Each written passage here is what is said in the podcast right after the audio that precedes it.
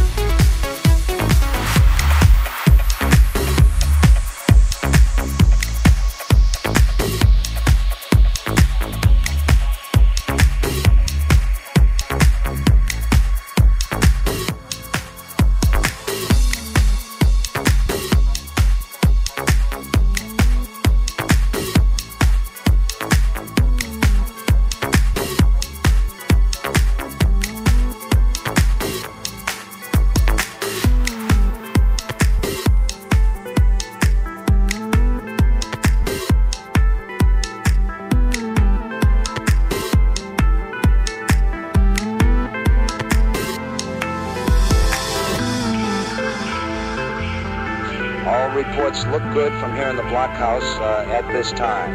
All aspects of the mission go, T minus 30 seconds and counting. We'll get ignition of those eight engines in the first stage at the three second mark in the countdown.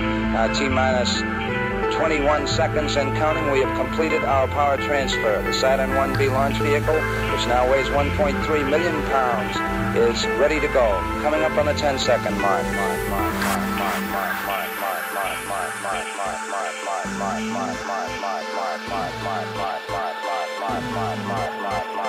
Bye. Bye. Bye.